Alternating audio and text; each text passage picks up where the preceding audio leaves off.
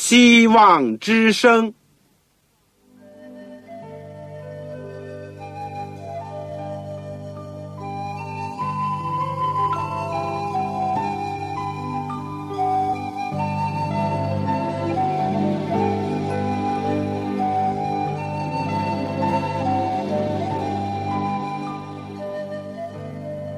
各位听众朋友，各位弟兄姐妹，欢迎您收听信徒培训这个节目。教会的兴旺，不单表现为人数众多，更要求教友的素质好。为了使教会真正达到人丁兴旺，又灵性健壮，希望之声特别为广大的信徒制作了信徒培训这个节目，满足主内同工同道的需要。信徒培训由黄牧师主讲，将有多种课程推出，欢迎弟兄姐妹们踊跃参加。下面我们就把节目时间交给黄牧师。各位亲爱的听众朋友，各位组内的弟兄姐妹，我是旺草。虽然离开你们一段时间，但我常在祷告当中纪念大家。今天能够再次有机会为你们服务。心中充满了快乐和感恩。在我完成了博士学位以后，我用了一年半左右的时间，准备了一套信徒培训的节目，一共呢包括九门课程，其中有基督生平与教训、圣经要道与神学、末世论、预言之灵、健康信息、讲道法、护教学。教牧学以及教会增长。今天呢，我们继续上一次的基督生平与教训的第三课。我们今天要讲耶稣受敬。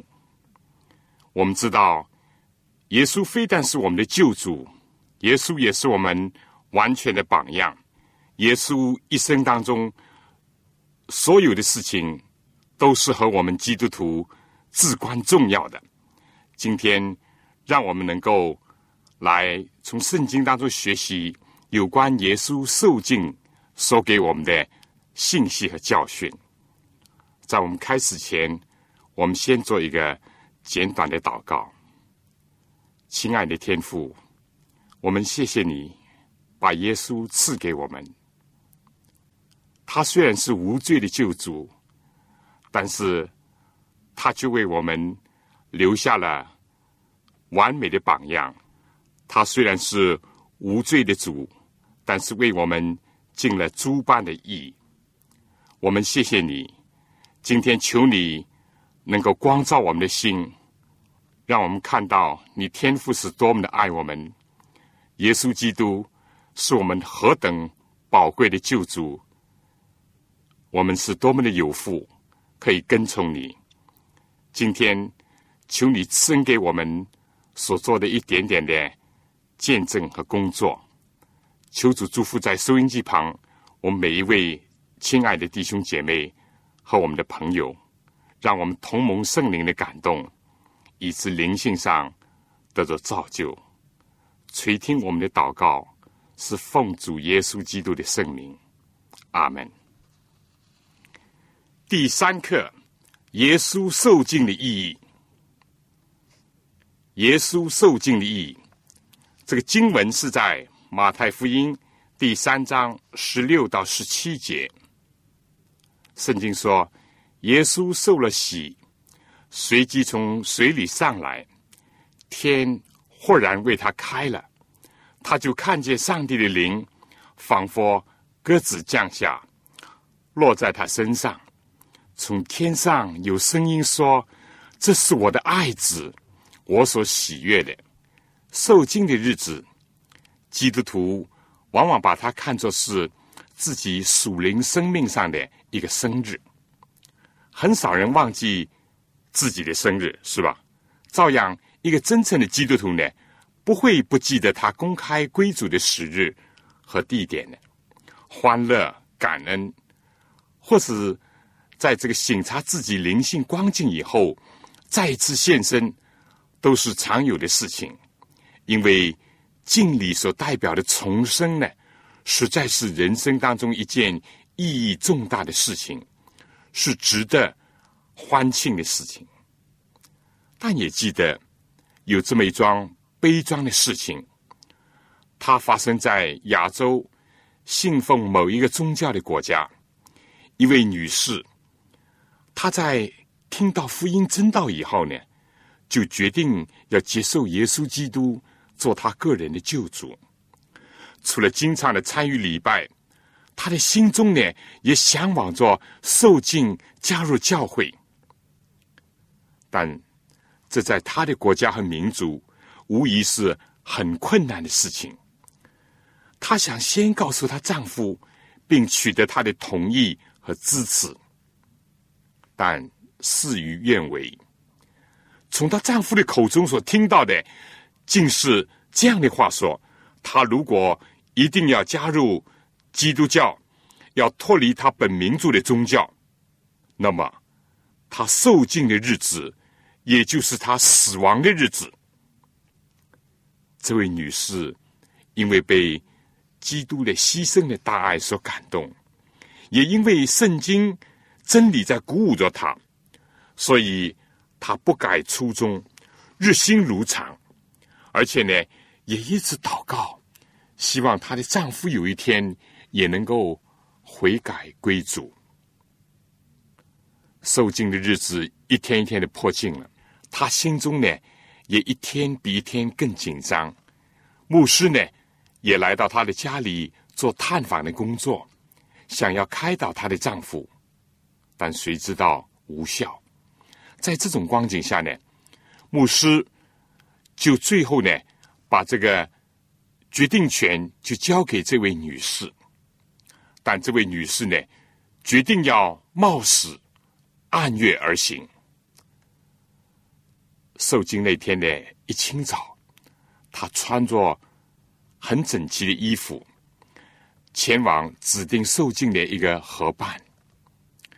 她走之前呢，她的丈夫。就威胁他说：“要处死他。”但是他置之度外。他深深的觉到天上的平安充满他的心胸。谁知道呢？她的丈夫在社会的压力、在个人的愤怒以及冲动下，竟然真的拿了枪，躲在河边的小的树丛当中。当他的妻子。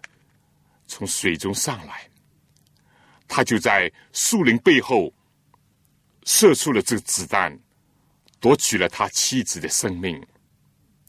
鲜血染红了河水，会众都是洒泪，矗立在河畔，久久不忍离去。但又有谁知道，事隔多年，她的丈夫。在监狱当中也得听真道，追忆往事，以及自己妻子从容舍身的，在受尽之日，还是那样的坚定，还是那样的平安，他自己深深的感到悔恨交加。最后，他也要决志受尽归入主耶稣。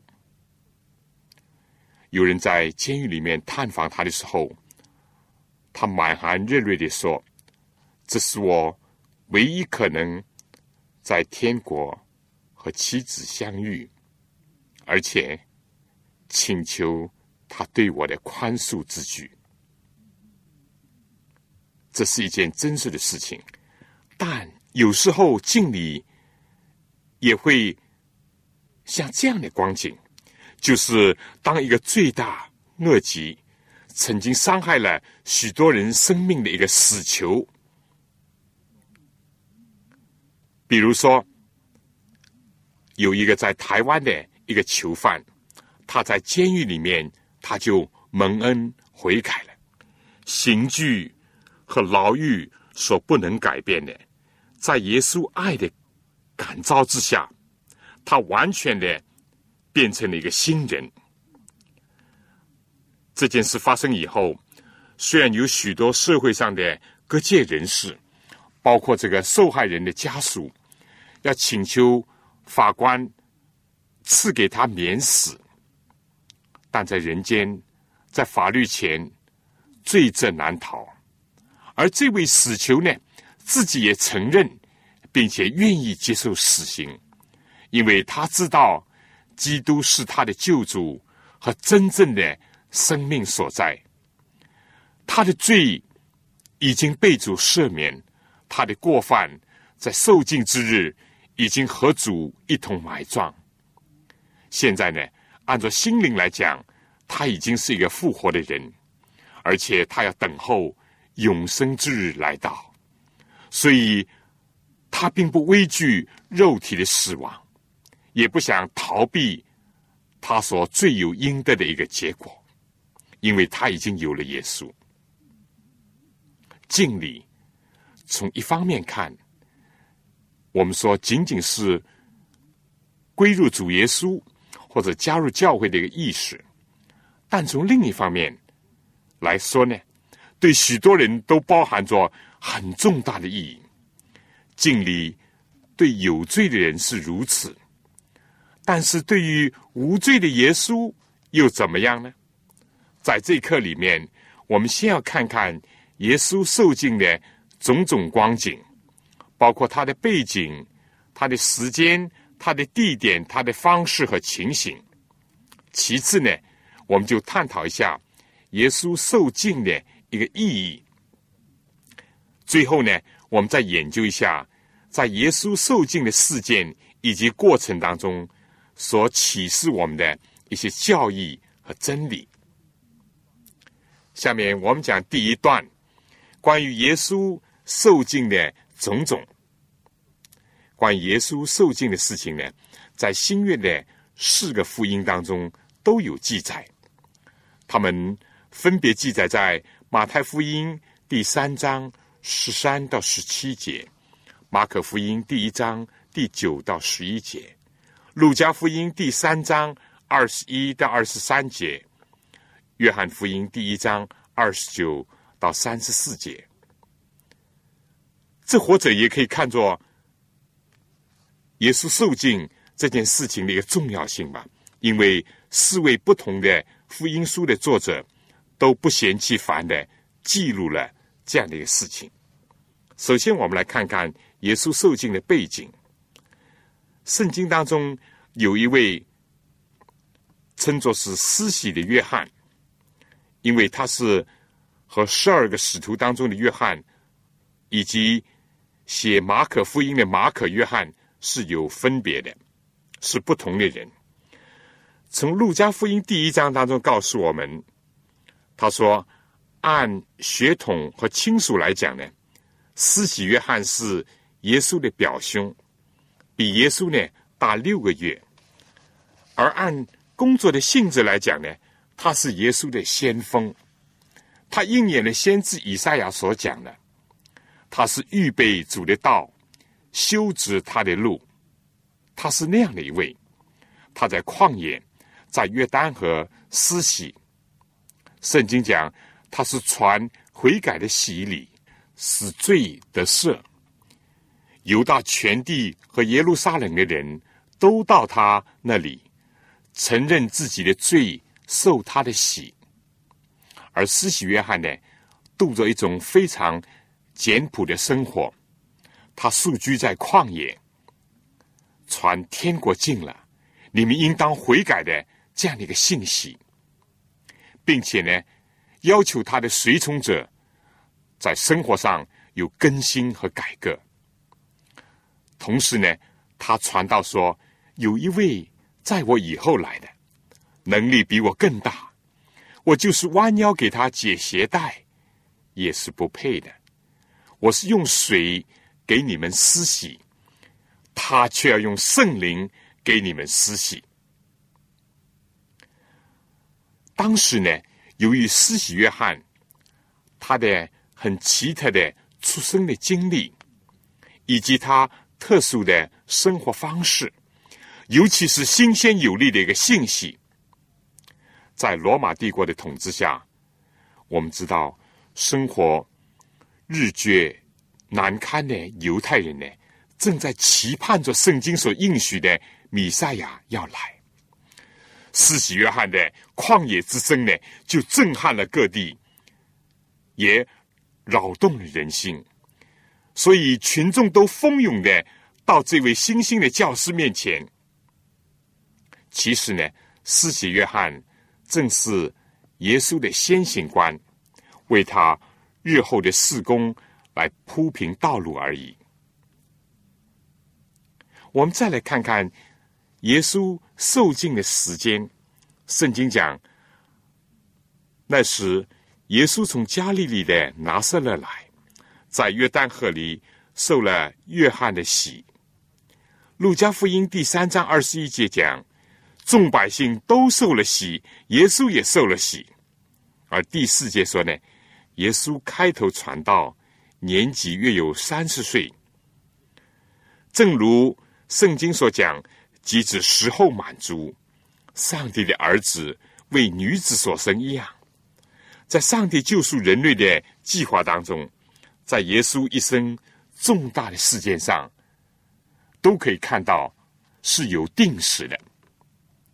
也都是为上帝所预先看见的，所以耶稣受尽，或者是说受圣灵的恩高呢，被立为弥赛亚，也就是做受高的君王呢，正是应验了诗篇所讲的，特别是大义理书第九章二十四节讲，高至圣者或者受高者的一个特定的时间。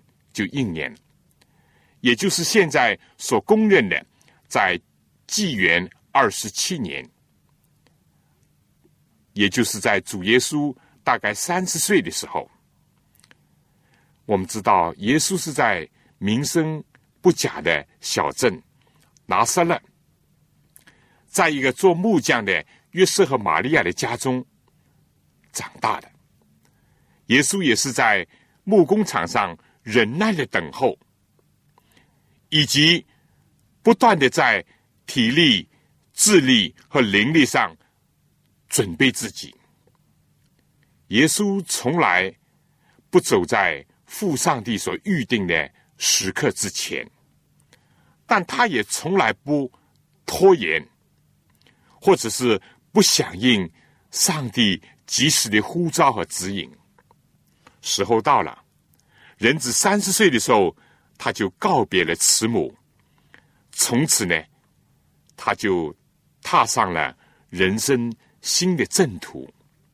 如果说耶稣十二岁到圣殿是划分他青年和少年的一个时期，这次呢，他在约旦河，在约翰的手下受尽呢，是划分他往日的劳动。和今后的公开传道的工作的时间，然后我们再来看看耶稣受尽的地点。这是在今天还存在的约旦河，它是巴勒斯坦的一个主要的河流和水源。相对于著名的死海，约旦河的水呢，非常的轻盈流畅。和受尽有关的象征意义上呢，我们就令人想起了圣经历史当中的两件往事。以色列人在出埃及过红海的事情，保罗就讲到：我们的祖宗从前都是在云下，都从海中经过，都在云里海里受洗归了摩西。这是在哥林多前书第十章第一到第二节，我们可以看到。而在约书亚书里面呢，又告诉我们，在以色列人新生的一代，在进入上帝所应许的迦南地之前呢，他们也在上帝的同在之下过了约旦河，好像行走干地那样。这是象征着洗礼的事件。而另外一件事情是。亚兰的元帅乃曼，他的受洗，以及先知以利沙嘱咐他要在约旦河里面沐浴其次，以致使他的大马蜂呢能够得到解禁，并因此认识和侍奉耶和华上帝。如果我们说这又象征了一个外邦的一个异教的人士受洗归入上帝的话，那么大家是不是看到约旦河真是一个历史的圣地了？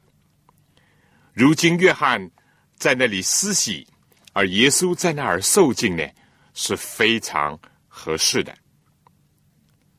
我们下面再看看耶稣受敬的方式。敬礼呢，有的时候被翻译作洗礼，而在敬礼和洗礼的方式上呢，存在着一些分歧和争议。有些教会，比如说像天主教呢，他们是用点水或者是洒水礼；但另外有一些教会，尤其是敬礼会呢，他就强调应当是。全身入水，我们基督福临安息日会也主张全身浸在水里面，因为依据圣经马太福音第三章十六节，耶稣是从水里上来，并且如果按照敬礼所象征的意义，是指着我们的老我和主一同埋葬，让我们的罪恶被洗净，然后呢？与主一同复活的话，我们就说，当初水里上来，就好像象征着一个新人。那么全身入水，先停止呼吸，再重新从水里面上来，开始新生命呢，确实是很合意的。今天，激活虽然没有很多人在河里面或是在湖畔受浸。但教会呢，往往是用受浸池，甚至有的地方用这个游泳池来施浸。另外一个牵涉受浸的问题，就是关于婴孩受浸的问题。今天大多数的基督教呢，并不奉行婴孩受浸礼；天主教呢，仍然为婴孩施浸。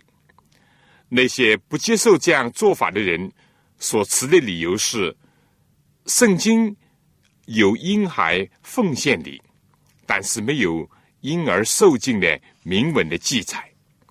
但更主要的是认为，婴儿呢还不能有这种对宗教信仰的选择的能力。婴儿受尽对婴儿本身将成为一个没有意识的、被动的、无意义之举。这和真正的信仰自由以及自主的选择权呢，并不吻合。但如果认为它有助于婴儿日后更加容易信道呢，我们说那大可以用其他的方法去加强它。因为我们知道，做一个传统性的基督徒是没有多大意义的，而。用强制性的、包办性的一种宗教意识或者礼节呢，也是没有益处的。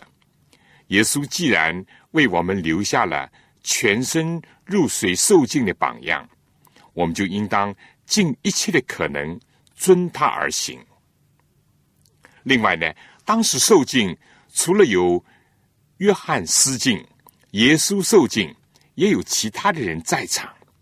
敬礼既然是。个人公开见证接受主耶稣基督，那么除了看不见的天使，应当还有其他的见证人。当然，我们知道，在某些国家或者地区，在宗教信仰自由上受到压制的情况下，为了安全起见，我们说另作别论。在通常的情况下，应当公开的举行，而且要有见证人。那么当时的情形是怎么样呢？一般的和今天受尽的时候是很相仿的。路加福音提到，在受尽过程当中有祷告。此外呢，前三个福音书，也就是说同关福音书里面，共同的都提到了两点，这是非常重要的。第一就是说，圣灵仿佛鸽子降在耶稣身上。第二，天上有声音说：“这是我的爱子，我所喜悦的。”啊，这真是多么美妙的情景啊！下面呢，我想先请大家听个音乐，就是圣灵充满。我们多么希望我们受尽的时候，以及我们受尽以后，天天都被圣灵所充满。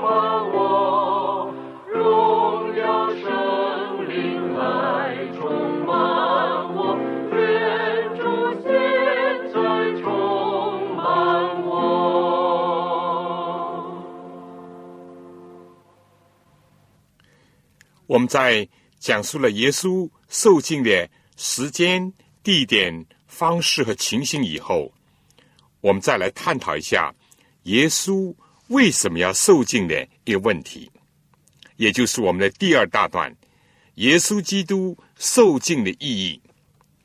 宗教呢，我们知道往往包含精神实质和外表的意识两个方面。人如果盲从呢？就会成了迷信，不明意义的一种意识，也是属于无聊。但耶稣所做的每一件事情呢，总是有含义在内的。在耶稣受尽的事情上，我们至少可以看见这三点：第一呢，他和我们人类认同。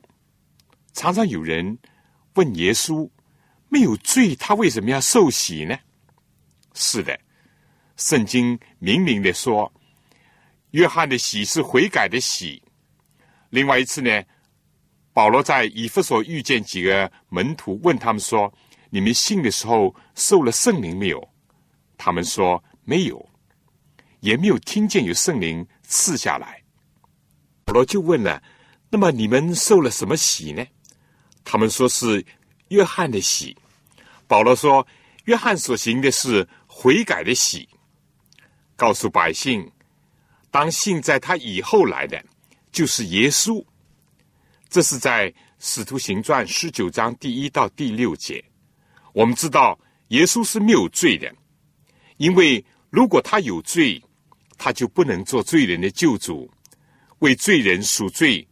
偿付罪债，为什么呢？因为他如果自己也是在罪的权制之下，那么问题就来了。所以，我们从圣经里面肯定讲，耶稣是没有罪的。但耶稣既然没有罪，那么又有什么要悔改的呢？这其实呢，也正是约翰自己的一个反应。当他看见耶稣。他在圣灵的指示和感动下，就指着耶稣说：“看呐，上帝的羔羊，除去世人罪孽的。”等到耶稣要约翰为他施洗的时候呢，施洗约翰一度也是大惑不解，想拦阻他，并且讲呢：“我应当受你的洗，你反倒上我这里来吗？”福音的奥秘。和救赎的真理呢，就在这里。圣经说，上帝是无罪的，为我们成为罪。这是在哥林多后书第五章二十一节。上帝差遣自己的儿子，成为最深的形状，做了赎罪祭，也就是挽回祭。这既是应验了先知以赛亚书第五十三章有关弥赛亚的预言。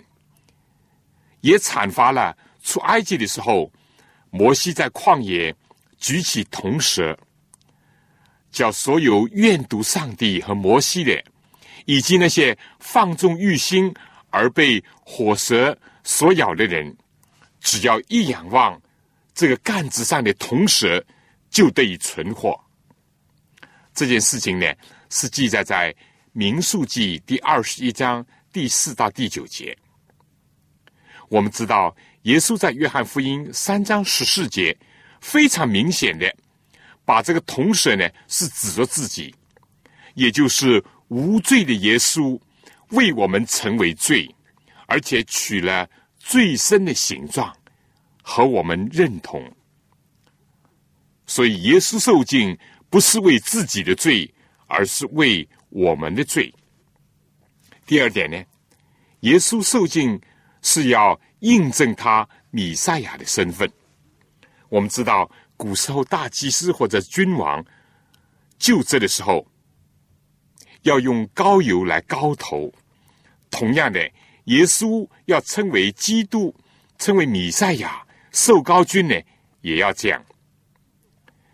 前此呢，就连约翰自己也承认，他并不认识、不明白耶稣米赛亚的身份。他说：“我先前不认识他，只是那差我来用水施洗的对我说：‘你看见圣灵降下来，住在谁身上，谁就是用圣灵施洗的。’我看见了，就证明这是上帝的儿子。”约翰当着法利赛人问他说：“你凭着什么施洗啊？”他就承认。我自己不是基督，那么谁是基督呢？现在施洗约翰清楚了，所以他就大力的做见证。当耶稣受尽从水中上来，圣灵就降在他身上，这应验了旧约一直所预言的米赛亚的来临。耶稣自己在他长大的拿撒勒的会堂，当安息日。按照他素常的规矩，进入会堂要读圣经的时候呢，有人就把经书递给他，他就打开书卷，翻到以赛亚书的一个地方，就宣告说：“主的灵降在我身上，因为他用高高我，叫我传福音给贫穷的人，差遣我报告被掳的的释放。”瞎眼的的看见，叫那受压制的的自由，报告上帝悦纳人的喜年。当时会堂的人都注视着他，他就讲：“今天这经应验在你们耳中了。”从此呢，我们也就听见腓力对他的朋友这样讲：“摩西在律法上所写的，和众先知所记的那一位，我们遇见了。”以后拿单叶也对耶稣说：“你是神的儿子，你是以色列的王。”甚至于撒玛利亚的妇人都惊讶的对他的同乡说：“莫非这就是基督米赛亚吗？”耶稣的受尽是应验了预言，要宣告他的加冕，也就是救这里。他作为米赛亚的身份，上帝要把耶稣介绍给世界，尤其是。把耶稣介绍给凡仰望他、相信他、跟从他的人。第三，耶稣受尽呢是尽诸般的义，或者说是各样的礼。在受尽的事情上，耶稣也是这样，他并不废掉律法。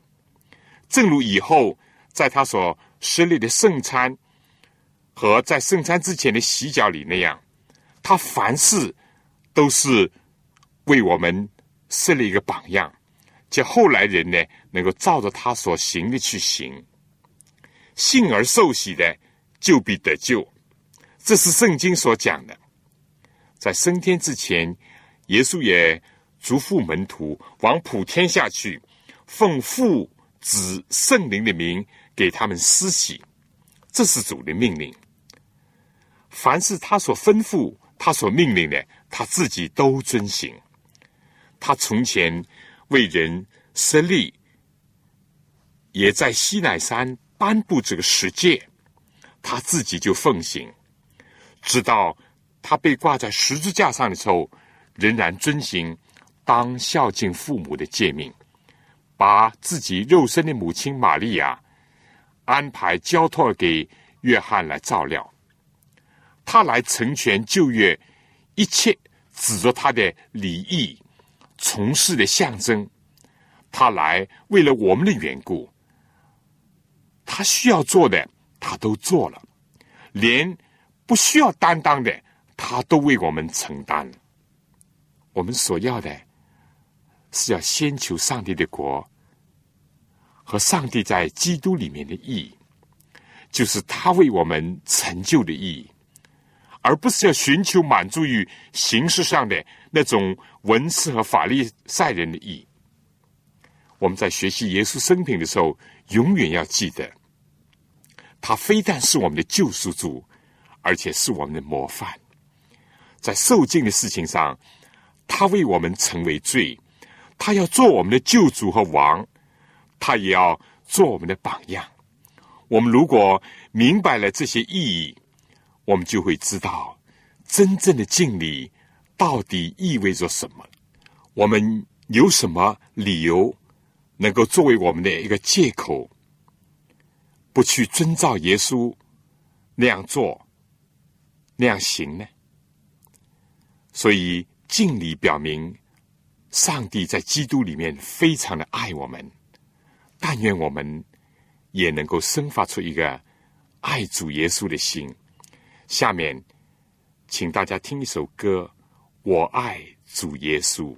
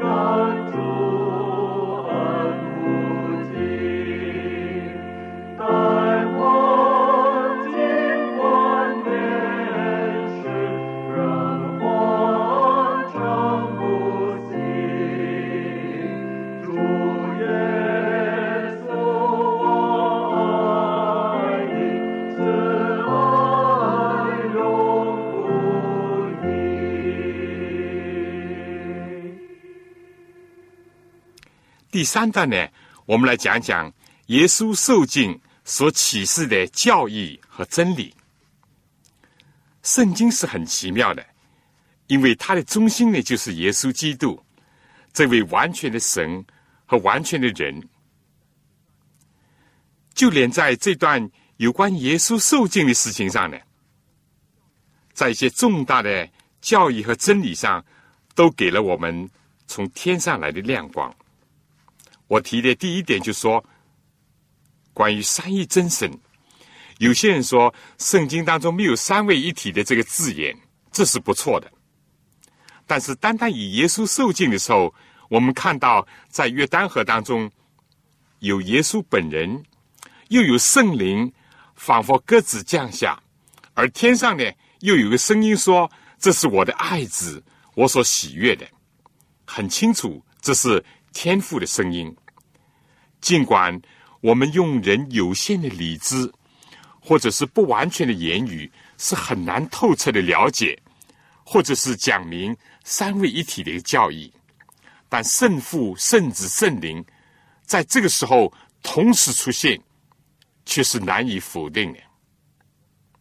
第二点呢，我们讲耶稣的神人二性，也是属于一个属灵的奥秘。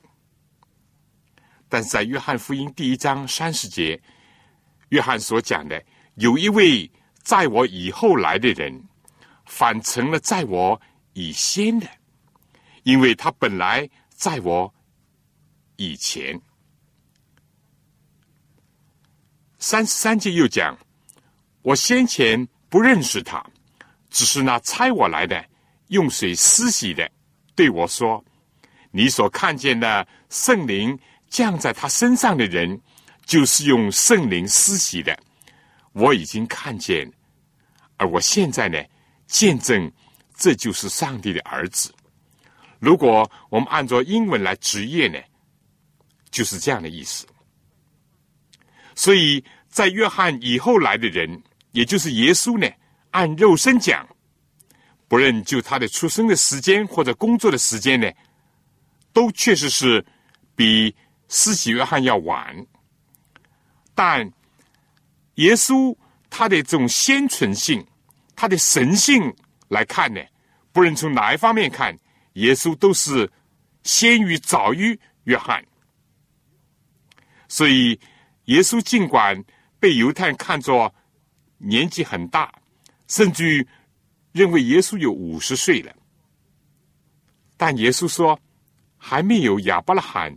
就有了我，亚伯拉罕欢欢喜喜的仰望我的日子，既看见了就快乐。这样来看呢，我们不用说耶稣是先于约翰呢，他还早过亚伯拉罕呢。所以我们说，在耶稣受尽的这件事情以及施洗约翰的宣告上呢，一再的把耶稣既作为人，又作为神。也作为神子呢，都是连在一起的，而所有这些安排呢，也都是为了救赎我们的需要。第三呢，我们讲到关于圣灵和水洗，正像希伯来书第十章第四节讲到旧约献祭制度的时候这样讲：因为公牛和山羊的血断不能除罪。所献的礼物和祭物，就着良心说，都不能叫礼拜的人得以完全。这是在希伯来书第九章第九节。同样的，敬礼的水呢，也不能除去人的罪，或者是给人生命的改变。敬礼的重要在于象征着重生，但象征呢，只是象征，如果没有真正的内在的变化。就没有什么可炫目或可夸口的。耶稣在对尼哥底母讲论重生的时候讲：“我实实在在的告诉你，人若不从水和圣灵生，就不能进上帝的国。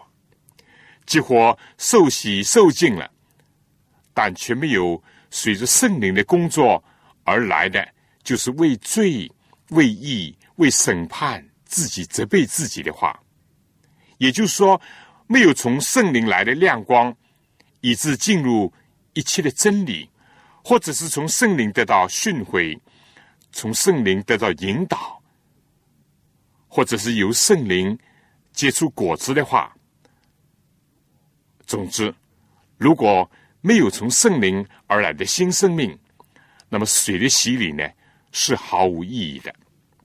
但另一方面讲呢，圣灵既然重生了一个人，他就应当渴望在天使和众人面前呢，要见证基督的救赎大功，愿意立志归主，而且为主而生活。所以他就愿意借着敬礼的意识，来写明他生命的一个转折，表明他由撒旦的阵营转入到基督的阵营。离弃偶像，归向真神，要服侍又真又活的神，等候他儿子从天降临，就是他从死里复活的那位救我们脱离将来愤怒的耶稣。这在《帖撒罗尼迦前书》第一章第九到第十节这样告诉我们。所以敬礼就是表明了耶稣救我们脱离黑暗的权势。把我们迁到他爱子的国里，我们在爱子里得蒙救赎，罪过得以赦免。在这样的含义下，我们要说敬礼是很重要的。主要求我们要受敬，甚至于是进入到上帝的国所必须的，因为存于中就必行于外，宗教的形式。和实质呢，在这里就得到了一个统一，非但没有矛盾，更加可以说是相得益彰的。十字架一边，那个悔改而且盟主应许说有份于天国的强盗呢，如果有机会的话，他也一定会受洗公开的归入主耶稣的怀抱。但是结果他生命即将告终。他却已经是认罪了，因为他讲我们所得的呢，是我们应得的，而且这个悔改的强盗呢，也相信十字架上的耶稣是天国的王，是上帝的儿子，并且他还见证耶稣没有做过一件不好的事情，表明他敬畏上帝，他指责罪恶。而对另外一个讥笑耶稣的同犯呢，他就这样讲：“你既是一样受刑的，还不怕上帝吗？”这位回拐的强盗，而且还谦卑的求救，所有人要得救的条件，他都满足了。是的，他并没有受尽，但他也得救了。而我们呢，可以相信。耶稣十二个门徒当中的犹大，也就是那个出卖耶稣的犹大，消灭圣灵的感动，使圣灵担忧，甚至最后让撒旦进入他的内心，以致使圣灵完全离开的这个犹大呢？他非但自己是受过禁，而且完全可能在跟耶稣工作的过程当中，还替不少人施过洗，但是。这个对犹大有什么益处呢？我们说非但无益，而且还遭损。这个问题，请大家要很慎重的考虑。其次呢，我们再讲一讲全身入水的敬礼呢，有它的重要性。领受圣灵所赐悔改的心和基督赦罪的恩，结出圣灵的果子，比这个。全身受尽呢更加重要。形式如果不是为内容而服务呢，是虚的，是死的。但我们又要讲，同时一个好的实质呢，也必须要找到一个相称的一个表现的形式。圣灵的重生要借着水洗来作为一个表征，而在介绍圣灵的时候。耶稣曾经用风来表明圣灵的能力，在这里呢，又用鸽子来象征着圣灵。从彼得引用挪亚方舟的时候讲，当时进入方舟接着水得救的不多，就有八个人。这水所表明的洗礼，现在借着耶稣基督的复活，也拯救你们。这洗礼本不在乎除掉肉体的污秽，只求在上帝面前有无愧的良心。那个淹没恶人和罪孽的水，也是浮起方舟，使挪亚一家得蒙保全的水。当时挪亚见到鸽子含着新的叶子飞落在方舟，带来希望，作为新生的一个迹象。今天，凡是因信受尽归主的人，圣灵也像鸽子那样，带着内在的平安和圣洁。灵搁在人的心里，让我们把握住这个美妙的光景和经历吧。第四，我最后再提一点：圣经讲天上有声音说：“这是我的爱子，我所喜悦的。”这是从天上的父而来的声音。当日固然是为耶稣而发的，但我深信也是为一切信他的儿女。而发的，大卫蒙拣选的时候，是上帝喜爱的，和他心意的；但以理是大蒙上天眷爱的。上帝爱世人，非但把他的独生子耶稣赐给人，做人的救主，做人的模范。上帝也在基督里面使浪子变为他的爱子，可怒之子变为可喜爱的儿子。黑暗之子变为光明之子，正如我们无需要追求我们的肉眼来看到像鸽子一般下降的圣灵那样，因为我们只需要见到圣灵的果子显现在我们这个经过变化的生命当中，那就好了。同样，我们也不必追求在我们的肉身当中有一次听见天上讲的话。而只要在我们的心灵的深处，天天的听到上帝加纳我们的声音，有了耶稣在基督里，原来不可能的都已经成为可能。就是我们原来是浪子，现在可以成为上帝所喜爱的儿子。最后，我们小结一下，这一刻呢，我们了解到了耶稣受尽的时间啦。地点啦、方式和情景，所有这些显得多么的神奇、美丽、无瑕无疵。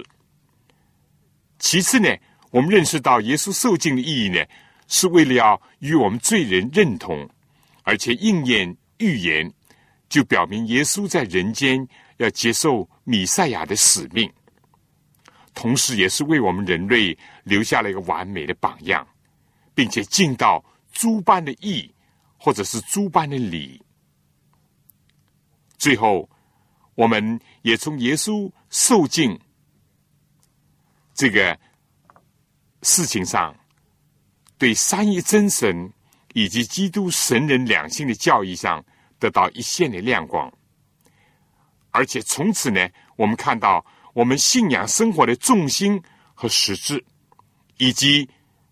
在形式上，我们应当怎么样兼顾的这种需要，更加知道耶稣成就了，以及所取得的一切都是为了我们，甚至也是我们可以把这些应用在我们自己每一天的生命的经历里面的。但愿意我们每一天都能够受圣灵的喜，天天的更新，时时的听见。上帝喜悦的声音，而且让我们都生活在上帝爱的微笑之下，与主同行。我们现在呢，就利用最后的时间，我提出几个问题，希望大家能够听了以后和其他弟兄姐妹一起讨论。第一个问题呢，就是说对耶稣受尽的意义。你有什么心得，或者还有什么困惑不解的地方？第二呢，就是耶稣基督受尽的事情上，解决了你什么问题？第三，今天谁可以施洗？谁可以灵洗？第四个问题，怎么样来看受尽的形式的重要和不重要？第五，你如何的把受尽和每一天的献身要结合起来？希望大家能够看一看这个华爱伦的历代愿望第十章到十一章。各位听众朋友，各位同工同道，您对信徒培训这个节目有什么宝贵的意见？有什么希望？欢迎您来信告诉我们，也欢迎各位听众朋友来信索取免费的课程讲义。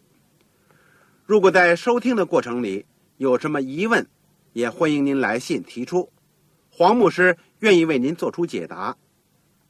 来信请寄香港邮政总局信箱。三一零号，我再说一遍，香港邮政总局信箱三幺零号，来信写“望潮收”就可以了。希望的望，潮水的潮愿上帝赐福给您。